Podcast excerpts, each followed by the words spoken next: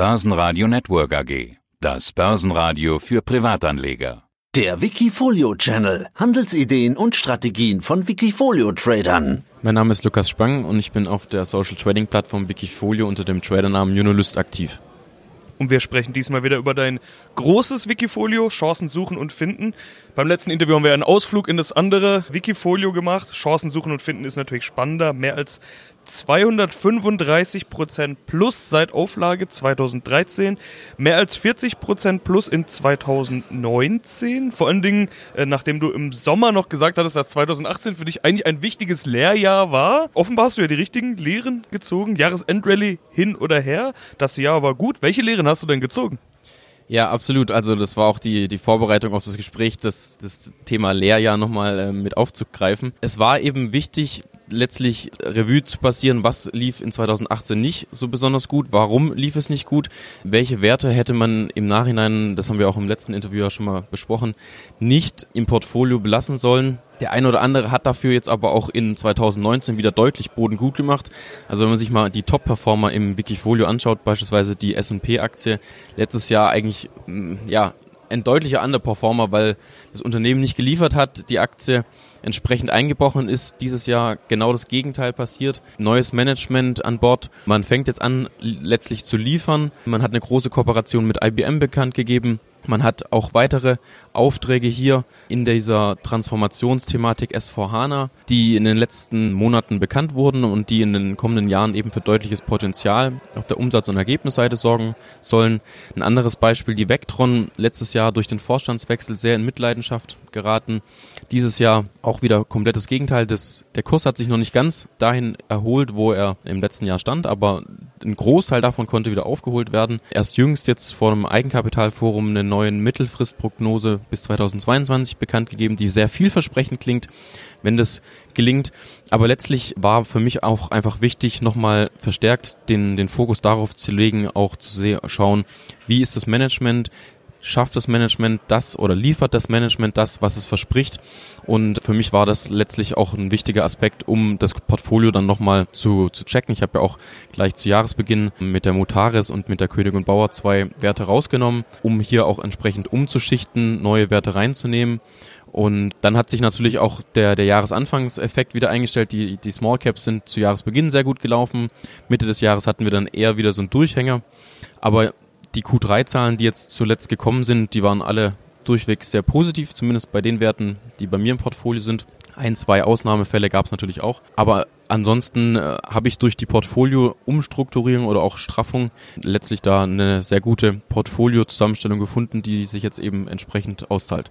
Aber ich glaube, genau das ist ja das Entscheidende, der deutsche Mittelstand an sich. Wir treffen uns hier gerade auf der MKK. Ich habe viele Interviews vorbereitet und da sind doch einige dabei, die sagen, oh, Handelskonflikt und Konjunkturflaute betrifft uns schon. Wenn man bei dir reinschaut, ich hatte es ja schon gesagt, über 40 Prozent plus in diesem Jahr. Normalerweise machst du 21,5 Prozent plus in einem Jahr, also quasi mehr als nur überdurchschnittlich. Das ist wirklich ein sehr gutes Jahr. Wie erfolgreich siehst du das? Gerade in Anbetracht, dass ja doch Handelskonflikt, Brexit, die ganzen R-Sorgen, das böse R Feuerwort, das viele deutsche Mittelständler Small Caps ja doch deutlich trifft. Absolut. Also wenn man sich mal anschaut, welche Themen letztlich eigentlich im, in der Schwebe hängen, Brexit, US-Handelszölle, ja, einfach die abschwächende Konjunktur, die sich auch durch die Themen ergibt, dann sind auch jetzt ungefähr 24 Prozent im DAX year to date eine beachtliche Entwicklung. Natürlich kann man sagen, im letzten Jahr wurde da schon einiges vorweggenommen, aber insbesondere in dem Small Cap Bereich und das ist ja letztlich das, was ich auch an, an Small Caps und an Nebenwerten so liebe, dass einfach die zum Teil nicht derart betroffen sind wie jetzt Großkonzerne, weil beispielsweise viele, ähm, gerade auch im IT-Bereich, nicht diese globale Ausrichtung haben, sondern beispielsweise verstärkt auf Europa ausgerichtet sind. Gerade die S&P nochmal als Beispiel genommen, wird von dieser S4HANA-Transformation profitieren, ob jetzt da Handelskonflikt ist oder nicht, weil es einfach ein Thema ist, welches vorangetrieben wird und da gibt es ja auch die Deadline 2025 von SAP. Das heißt, diese Welle beispielsweise für SAP und S&P, die wird jetzt einfach beginnen, die hat schon leicht angefangen und die wird einfach eine gewisse Dynamik aufnehmen und da ist letztlich die S&P beispielsweise völlig losgelöst. Die andere Thematik mit der Vectron, das Kassenthema, das ähm, jetzt sich jetzt noch mal ein bisschen verschieben äh, wird bis Ende November, bis Ende September nächsten Jahres, ist auch ein Thema. Da, das ist einfach eine gesetzliche Vorgabe. Da kommen die Gastronomen und Bäckereien nicht drum rum.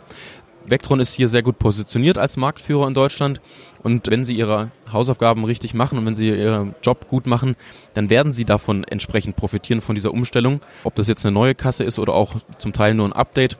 Und dann geht es natürlich darum, letztlich die Transformation im Geschäftsmodell auch zu schaffen, dass man letztlich nicht nur diese Kassensysteme verkauft, sondern letztlich diese ganzen digitalen Geschäftsmodelle oben drauf setzt. Das heißt also Reservierungssysteme, Tisch, Tischreservierungen, Bestellungen, Bezahlungsmodelle, um damit letztlich die, die wiederkehrenden Modelle oder die wiederkehrenden Umsatzerlöse zu generieren, die letztlich auch dafür sorgen, dass dieses Kassengeschäft, was eigentlich mehr oder weniger ein Einmalgeschäft ist für mehrere Jahre, auf eine ganz andere Basis zu heben.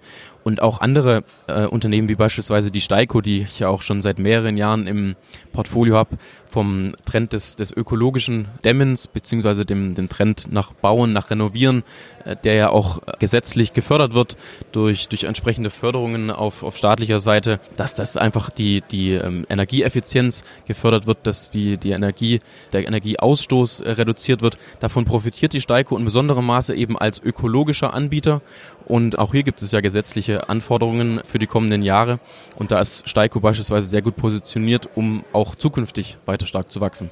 Ja, vielen Dank für deine Einblicke. Da sieht man ja schon, wie intensiv du dich mit den jeweiligen Unternehmen auseinandersetzt. Vectron beispielsweise ist auch eine Firma, die hier auf der MKK präsentiert, wird auch im Börsenradio-Interview dann zu hören sein. Wie gehst du eigentlich vor auf so einer Kapitalmarktkonferenz wie hier? Äh, triffst du dich dann eher mit den Unternehmen, die sowieso schon bei dir drin sind, also eine York, eine Vectron und so weiter? Gehst du da dann mit den Vorständen ins Gespräch oder eher bei denen, die du vielleicht gar nicht kennst oder die du vielleicht beobachtest? Mit wem triffst du dich auf so einer Konferenz hier? Ja, also grundsätzlich eher letzteres. Natürlich ist es immer besser, zumindest mal den Erstkontakt auf einer Konferenz zu haben, dass derjenige weiß, mit wem er spricht, wenn es auch mal in, in Follow-ups geht. Deswegen auch beispielsweise auf der heutigen Konferenz, beziehungsweise morgen auch, vorwiegend Unternehmen, die ich nicht im Portfolio habe. Also ich spreche jetzt eigentlich nur mit Vectron aus meinem Portfolio. Ansonsten sind es Unternehmen, die ich auf der Watchlist habe oder auch gegebenenfalls noch gar nicht gesprochen habe. Wobei das jetzt hauptsächlich das Eigenkapitalforum in der vorletzten Woche betrifft. In der hier auf dem, auf der MKK sind es eigentlich Unternehmen, die ich zumindest schon mal gesprochen habe. Aber natürlich sucht man sich auf den Konferenzen eher Unternehmen aus, die man jetzt nicht so im, im engen Radar hat, die man jetzt nicht so oft spricht, um da auch nochmal letztlich den Kontakt zu suchen. Und die Unternehmen, die man dann in der engeren Watchlist hat und, oder die man im Portfolio hat, die kann man dann eben auch mal so ansprechen, die man kann man dann über ein Telefonat kontaktieren. Aber beispielsweise bei einer Vectron mit der neuen Mittelfristprognose, da gibt es natürlich ad hoc was sehr Interessantes und Aktuelles zu besprechen. Und da nutzt man dann natürlich nochmal den direkten Kontakt, um das eben hier auch dann entsprechend anzusprechen. Ja, schauen wir noch rein. Du hast jetzt schon ganz viele Firmen genannt. Vectron natürlich haben wir gerade drüber gesprochen. S&P und Steiko als Top-Werte bei dir drin. Ich habe es gerade geöffnet. Klicken wir doch mal rein, schauen, wo die gerade ganz aktuell stehen. Ja, S&P immer noch mit 97,1% plus 9,5% Gewichtung bei dir drinne. Steiko 189,4% plus jetzt zum Zeitpunkt des Interviews 8,6% Gewichtung. Das ändert sich aber ganz häufig. Ich habe in letzter Zeit immer mal ein bisschen reingeschaut. Diese 10% Grenze in der Gewichtung, die ist ja doch da und dann werden ganz schnell Gewinne mitgenommen. W wann ist denn der Zeitpunkt angelangt? Ist das diese 10% Marke, die ich da jetzt mal ausgemacht habe oder wann ist der Zeitpunkt gekommen, da Gewinne mitzunehmen? Ja, also es gibt ja Wikifolios, die haben eine sehr fokussierte Strategie mit noch viel weniger, sagen wir mal zwischen 5 und 10 Werten, die dann auch deutlich über 10% gewichtet sind. Ich will mich da eigentlich schon auch mit Fonds benchmarken. Das heißt also, letztlich ist ja beispielsweise in einem klassischen Aktienfonds die Höchstgrenze bei 10%. Da will ich mich auch eben entsprechend orientieren. Deswegen habe ich auch die S&P oder auch andere Werte, wie jetzt beispielsweise die Data Group in der Vergangenheit, immer wenn die Grenze erreicht wurde, eben sukzessive verkauft. Und ansonsten ist es im Prinzip so, dass ich ja für all meine Werte, die ich im Portfolio habe, eigene Kursziele habe. Die sind ja auch öffentlich einsehbar, die, die kommuniziere ich ja auch und ich schreibe ja auch sehr umfangreich über die Werte. Und wenn sich diese Kursziele eben entsprechend nähern, das heißt also, wenn jetzt eine, eine Aktie im Bereich von plus minus zehn Prozent an dieses Kursziel heransteigt, dann ist es bei mir in der Regel so, dass ich anfange, die Position abzubauen, wie beispielsweise jetzt bei der Data Group. Die hatte vor dem Eigenkapitalforum sehr gute vorläufige Zahlen präsentiert, die nochmal über der unterjährig angehobenen Prognose lagen. Und da war mein Kursziel zunächst 64 Euro. Ich habe es jetzt nochmal auf 67 Euro angehoben. Aber mit dem, mit dem Anstieg eben über 60, 61 Euro ist man eben in diesen 10% Korridor geraten, den ich auch als eine gewisse ja, Unsicherheit oder Schätzungenauigkeit ansehe in meinen Schätzungen, weil letztlich ist es ja so, dass es einfach nur eine individuelle Annahme von mir ist. Die kann ja anders, auch ein anderer Marktteilnehmer auch anders sehen, dass ich hier eben auf Basis meiner eigenen Schätzungen dann zu dem Entschluss komme, dass einfach das Chance-Risiko-Verhältnis nicht mehr passt, dass die, die Chancen bis zu einem aus meiner Sicht fairen Wert immer weniger werden und letztlich das Rückschlagspotenzial aber zunehmend ansteigt. Und deswegen ist eben dieser 10%-Korridor für mich der ausschlaggebende Punkt, wenn, dass ich eine Position beginne zu verkaufen, wenn sich keine Veränderungen ähm, in meiner Einschätzung ergeben. Und das heißt, wie viel du dann verkaufst, beziehungsweise wie viel Gewinn du mitnimmst, ist in dem Fall dann auch individuell. Also wenn ich jetzt Vectron gerade sehe, vor ein paar Tagen waren die noch ja einer der stärksten Werte. Die gingen auch schon in diese Richtung 10% Gewichtung. Jetzt haben sie gerade noch 6,7% Gewichtung. Da hast du also auch wieder was mitgenommen und zwar ordentlich mitgenommen, ein ganzes Stück. Wie viel nimmst du denn mit? Ist das, kann, kann man das überhaupt so pauschal sagen? Grundsätzlich muss man sich da natürlich auch ein bisschen an der Handelbarkeit der Aktie orientieren. Ähm, das heißt, es bringt jetzt nichts, irgendwie größere Stückzahlen da auf einen Schlag zu verkaufen, sondern ähm, meine Strategie ist da schon sukzessive und vorsichtig vorzugehen. Das heißt also im Prinzip in einen steigenden Aktienkurs letztlich zu verkaufen und dann sukzessive die Position auch entsprechend abzubauen. Und da sieht man jetzt auch bei der Data Group, dass einfach der, der Kurs dann bei 61, 61,5, 62 Euro ein vorläufiges Hoch erreicht hat nach den sehr guten vorläufigen Zahlen und da bringt es dann auch nichts irgendwie jetzt auf Teufel komm raus, die Aktie dann nochmal verkaufen zu müssen, weil man dadurch dann eher den Kurs nochmal unter Druck bringt. Deswegen habe ich da auch schon ganz gut abgebaut von, von 10% auf knapp unter 8%. Und wenn der Kurs dann eben wieder ansteigt, werde ich hier weiter entsprechend reduzieren. Aber wie gesagt, das, das ist auch immer so ein bisschen abhängig, wie liquide ist die Aktie und dann eben entsprechend sukzessive die Position abbauen. Und das Geld wird dann reinvestiert. Also das liegt nicht auf der Seite weiterhin unter 1% Cashquote. Hast ja mal gesagt, dass du dich so eigentlich am wohlsten fühlst. Wo investierst du dann? Ich hatte vor einiger Zeit mal gesehen, Schaltbau war es an der einen Stelle, wo du dann dein Geld hingebracht hast. Wie entscheidest du das? Was, was sind dann die Unternehmen, in die reinvestiert wird? Genau, also Schaltbau ist eine Position, die ich in den letzten Wochen und Monaten oder im Oktober ähm, aufgenommen habe. Grundsätzlich ist es ja so, dass hier auch auf der, der Konferenz schaut man sich die verschiedenen Unternehmen an. Es gibt einfach eine, eine Watchlist, die sich daraus entwickelt. Ähm, das sind in der Regel so 100 Unternehmen, die man grundsätzlich mal in der näheren Auswahl hat. Und dann geht es natürlich darum, welche hat das beste Chance-Risiko-Verhältnis, bei welcher Aktie geht man davon aus, dass sie sich mittel- und langfristig am besten entwickelt, wo sind letztlich die, die besten Kurstreiber. Und da war eine Position oder eine Aktie, die sich dann eben ergeben hat, die Schaltbau. Neu aufgenommen hatte ich auch im November die GFT-Aktie. Die hatte ich beispielsweise schon vor Jahren, als sie ihren Höhenflug hatte, habe sie dann 2016 wieder verkauft, weil es ja mit den Top-2-Kunden da entsprechende deutliche Umsatzrückgänge gab, wo das Unternehmen einfach auch sich unabhängiger davon aufstellen musste, sich verstärkt auch auf andere Kunden und andere Segmente neben dem reinen Banking fokussiert hat. Und die Aktie habe ich jetzt bei unter 10 Euro angefangen zu kaufen und inzwischen steht, steht sie jetzt schon bei über 12 Euro. Das heißt also über 30 Prozent seit Kauf eben dazu gewonnen, weil sich hier beispielsweise jetzt auch mit den Q3-Zahlen gezeigt hat, dass der Rückgang mit den Top-2-Kunden erstmalig geringer ausgefallen ist als der Zuwachs mit den neuen Kunden oder mit den anderen Kunden und damit aus meiner Sicht letztlich jetzt zu sehen ist, dass der Turnaround dahingehend geschafft ist. Das heißt also, der Umsatzrückgang mit den Top-2-Kunden belastet im Gesamtkonzern nicht mehr so stark die, die Zahlen und die, die anderen Kunden können das Ganze eben überkompensieren, sodass insgesamt eben wieder Wachstum gezeigt werden kann. Das hat sich im Q3 eben auch entsprechend in organischen Wachstumsraten gezeigt. Und bei der Schaltbau ist es einfach ein generelles Thema, die, die profitieren von verschiedenen Themen wie Elektromobilität bei E-Bussen, beim Thema Infrastruktur. Die Deutsche Bahn hat ja beispielsweise vor einiger Zeit ein riesiges Investitionsvolumen bis 2030 angekündigt. Davon wird Schaltbau auch in den kommenden Jahren profitieren. Man hat die Restrukturierung in diesem Jahr erfolgreich abgeschlossen, die die letzten beiden Geschäftsjahre belastet hat mit dem neuen CEO Dr. Köhler, der hier einen exzellenten Job gemacht hat. Und jetzt geht es einfach darum, aus dieser Restrukturierung wieder in den Wachstumspfad oder auf den Wachstumspfad zurückzukehren. Ich glaube, das hat man ganz gut im Griff. Man hat auch in diesem Jahr schon ein schönes, einstelliges, solides organisches Wachstum und hat auch schon die Ergebnisse eben entsprechend steigern können, weil die Restrukturierungsaufwendungen deutlich geringer ausgefallen sind. Und wenn das letztlich der Markt erkennt, dass dieses dass das Unternehmen im, im Falle Schaltbau nicht mehr in dieser Restrukturierungsphase ist, sondern sich wirklich auch auf das weitere Wachstum fokussieren kann. Und da gab es ja auch vor einiger Zeit ein ganz spannendes Interview mit euch, mit dem Herrn Dr. Köhler, wo er gesagt hat, eigentlich könnten wir hier jedes Jahr 50 Millionen an Umsatz draufpacken.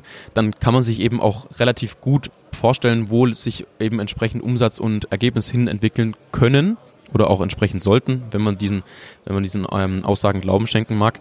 Und dann hatte die Aktie auch entsprechendes Zukunftspotenzial. Jetzt möchte ich aber auch noch über die Minusaktien sprechen. Wir haben jetzt über die guten Performer oder die potenziell starken Aktien gesprochen. Es gibt eine JOC, die auch hier bei uns im Interview sein wird. Und es gibt eine Norcom JOC mit 41% Minus gerade drin. Norcom mit 49% Minus.